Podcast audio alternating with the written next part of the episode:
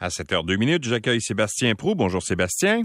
Bonjour Louis. Alors évidemment, euh, premier sondage. En fait, on est à deux mois jour pour jour de l'élection, de la prochaine élection. Premier sondage léger ce matin dans le journal de Montréal. Et puis il n'y a pas de grande surprise. Hein. François Legault demeure euh, bien en selle, favori. Euh, si il fait pas de grandes niaiseries, là, il devrait rentrer comme une tonne de briques à la prochaine élection. Tu as tout à fait raison. D'abord, c'est le premier de, j'imagine, nombreux sondages, hein, parce qu'habituellement, il y en a beaucoup. Puis je peux te dire que quand tu es du côté des politiciens, tu trouves parfois qu'il y en a trop des sondages. Parce que tu as l'impression que c'est les sondages qui décident ou les sondages qui dictent un peu l'agenda de la journée. Alors, si euh, nous étions en campagne électorale, bien sûr, François Legault aujourd'hui serait vraisemblablement assez content parce que les choses n'ont pas trop bougé. Il n'y a pas d'histoire à écrire autour de la CAQ autre que celle que les choses vont bien, qu'il mhm. consolide bien sûr ses appuis et qu'il vogue effectivement vers la victoire. Pour les autres, euh, c'est clair que si nous étions en campagne électorale, ben, écoute, ce serait une journée difficile parce qu'il faudrait expliquer pourquoi on n'est pas capable de rattraper le premier. Mais puisqu'on est à deux mois de la campagne, je pense que le travail, c'est de voir comment on va faire pour se mettre en mouvement puis décoller euh, lors de la campagne. Parce que on a beau... Euh, être très peu sollicité par les politiciens. On a beau, lui, être occupé à, en vacances, travailler au camping, à s'occuper de sa pelouse ou de son chien. Euh, la réalité, c'est qu'on n'est pas, euh, on n'est, on n'est pas exposé à des contenus politiques. Il n'y a pas de débat sur la place publique. On n'est pas en train de se poser des questions, de s'obstiner avec ses voisins. Alors, tu sais, tant aussi longtemps que c'est pas, c'est pas parti cette campagne-là, c'est difficile de voir l'Église, euh, l'Église, pardon, l'aiguille bouger. Il y a une chose, par exemple. Oui, effectivement. Elle, a bougé la semaine dernière, mais là, depuis ce temps-là, c'est assez tranquille. Mais mais il y a une chose, par exemple, qui, qui m'a fait sourire, c'est c'est quand je lisais euh, ce qui était un peu le sous-titre, le Parti conservateur qui cesse de faire des gains ou perd des appuis. Et, écoute, à la dernière élection, il était à quoi? Moins de 2 mm. Aujourd'hui, ils sont à 10, vraisemblablement dans la région de Québec et Chaudière-Appalaches. Euh, ils ont rien perdu encore aujourd'hui. Ils n'avaient pas gagné la dernière fois. Alors, tu sais, le potentiel est toujours là de faire quelques gains, mais c'est clair qu'il y aura pas Aaron Marie du Parti conservateur du Québec, à moins que j'aille mal lu mais, les céréales ce matin. Oui, c'est ça. Mais euh, juste donner quelques chiffres, là. Je, oui. je, veux pas enterrer le monde sous les statistiques. Non, mais, c'est important quand même. Les chiffres principaux. Alors, 44% pour François Legault. Il est en hausse de 3% par rapport au dernier sondage que les gens avaient fait. C'était au mois de juin. Dominique... Et de 7 après, hein, depuis la dernière élection quand même. faut le dire, 37,4 en 2018. Exact. Euh, Dominique Anglade, elle, est à 18% avec les libéraux. Ça bouge pas. Gabriel Nadeau-Dubois en troisième place à 15 Éric Duhem avec les conservateurs à 13% et ferme la marche euh, le Parti québécois à 10% euh, pour euh, Paul Saint-Pierre Plamondon. Puis il y a d'autres, bon, les, autres partis tiers dont, dont on entend très peu parler, 1% Mais là où je trouve que c'est intéressant, Sébastien, c'est dans le taux de satisfaction à l'égard du gouvernement de François Legault. Ça, c'est 59% de gens satisfaits, c'est très élevé. C'est très élevé. Puis lorsqu'on regarde ce qui s'est passé durant le mandat, hein, ben d'abord, il y a eu la pandémie. Qui se souvient pas que le 13 mars 2020, la vie a changé un peu.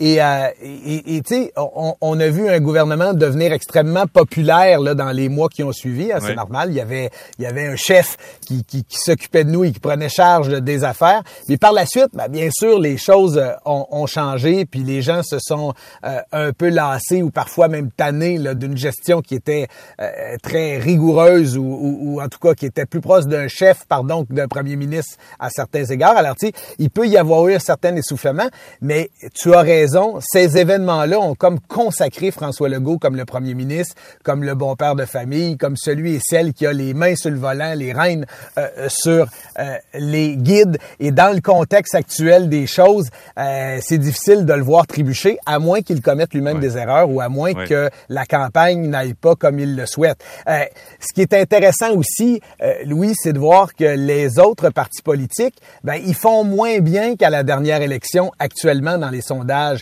Alors, ce qui est plate pour eux, je dirais, c'est quand ça va débuter, si c'est encore les mêmes chiffres, ben, il y aura des journalistes pour leur dire, écoutez, d'abord, comment vous allez faire pour rattraper le premier? On dirait que l'élection est déjà écrite, vous allez perdre, un. Deuxièmement, si on regarde ce que vous aviez fait en 2018, vous êtes déjà en arrière, vous êtes déjà en danger, ça va déjà moins bien. Alors, t'imagines quand il faut te mettent un beau grand sourire d'en face, que tu te présentes avec ton équipe, que tu dis j'en ai pour 33 jours à vous convaincre et vous éblouir de mon programme, puis qu'on commence en te disant que tu es déjà en arrière de ce que tu étais euh, au jour de la dernière élection. Alors, ça prend, euh, ça, va prendre du courage, ça va prendre de la volonté, puis il va falloir euh, être tenace chez les partis d'opposition parce qu'on va dire tout au long de la campagne que c'est la bataille pour le meilleur deuxième. c'est ça. Il n'y a pas un politicien ou un chef de parti qui va dire à ses partisans qu'il ne gagnera pas la prochaine élection. Là. Non. Quand tu fais des rassemblements, c'est pas très euh, gagnant de dire à tes, euh, à tes militants, écoutez, on se bat fort, on sait qu'on ne gagnera pas, mais on se bat fort. ils vont tous dire, on veut former le prochain gouvernement, puis voici ce qu'on va faire.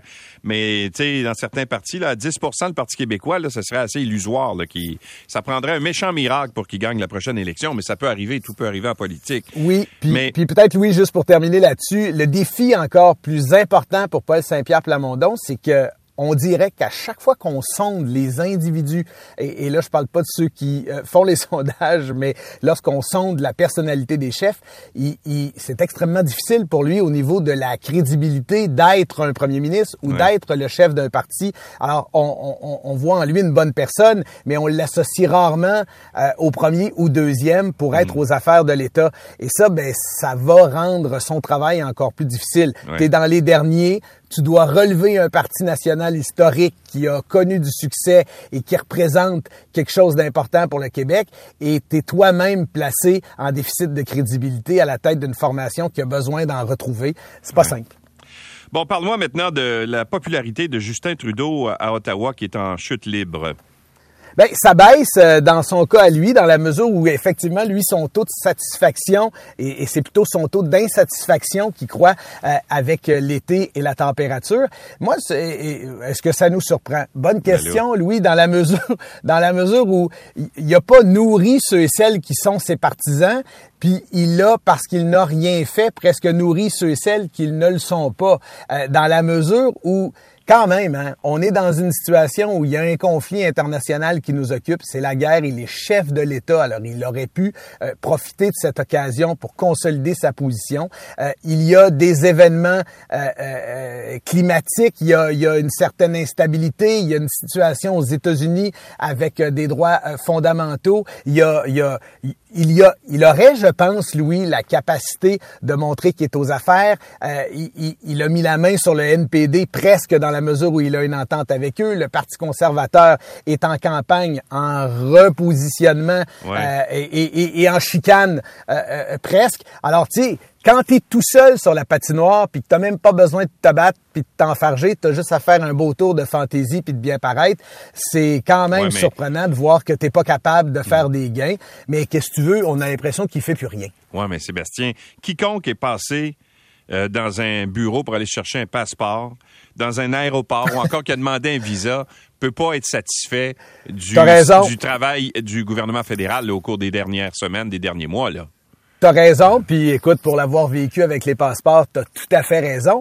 Ceci étant dit, est-ce que, en tout cas, moi je suis d'avis que même si les, les faits, la situation, les services publics ne vont pas à ton goût ou vont pas très bien, tu sais, tu as quand même de l'espace comme politicien, surtout quand tu es le premier ministre ou un ministre de gouvernement, pour faire la démonstration que tu es aussi écœuré que les gens, puis que tu veux que les choses s'améliorent et changent. Puis dans la crise des passeports, appelons-la ainsi, euh, Louis, je l'ai pas senti très actif. J'ai pas euh, euh, senti qu'il voulait mettre le pied ou le point ou les deux pieds ou les deux points à terre pour pouvoir me dire il y en est assez de cette de cette bureaucratie qui ne fonctionne plus. Alors tu sais, il y a, y a de la nonchalance Peut-être qu'il fait beaucoup de choses, mais il y a clairement un désintéressement, une certaine nonchalance. Euh, c'est comme s'il lévitait au-dessus des problèmes. Puis ça, ben, qu'est-ce que tu veux quand tu votes pour quelqu'un qui devrait prendre des décisions peut-être pas à ta place, mais tout le moins euh, en ton nom, euh, l'éviter, c'est jamais très bon. Mais tu sais, à partir du moment où tu admets, puis on a eu M.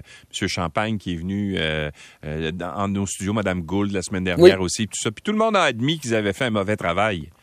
Alors les gens, ils se disent, bon, ben non seulement on a l'impression que le fédéral a mal travaillé, Mais eux autres même l'admettent. Alors, tu sais. Mais, mais tu vois, si, si nous avions fait un, un- un sondage de popularité ou d'appréciation sur le travail de François-Philippe Champagne, par Ouais. exemple, à l'égard d'événements qui se sont passés et qui euh, impliquent le gouvernement fédéral, je te dis pas qu'il aurait des résultats complètement différents, mais je suis convaincu que les gens vont reconnaître à François-Philippe Champagne cette, euh, ce- ce- ce- ce- non pas cette hargne, mais cette ténacité ou en tout cas cet intérêt à vouloir que les choses s'améliorent. Tu as l'impression qu'il est impliqué dans les affaires.